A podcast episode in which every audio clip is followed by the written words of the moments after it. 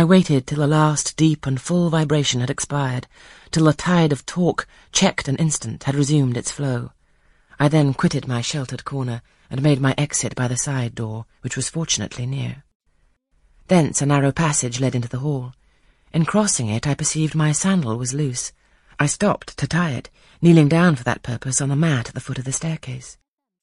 I heard the dining-room door unclose. A gentleman came out. Rising hastily, I stood face to face with him. It was Mr. Rochester. How do you do? he asked. I'm very well, sir. Why did you not come and speak to me in the room? I thought I might have retorted the question on him who put it, but I would not take that freedom. I answered, I did not wish to disturb you, as you seemed engaged, sir. What have you been doing during my absence? Nothing particular. Teaching Adele, as usual. And getting a good deal paler than you were, as I saw at first sight. What's the matter?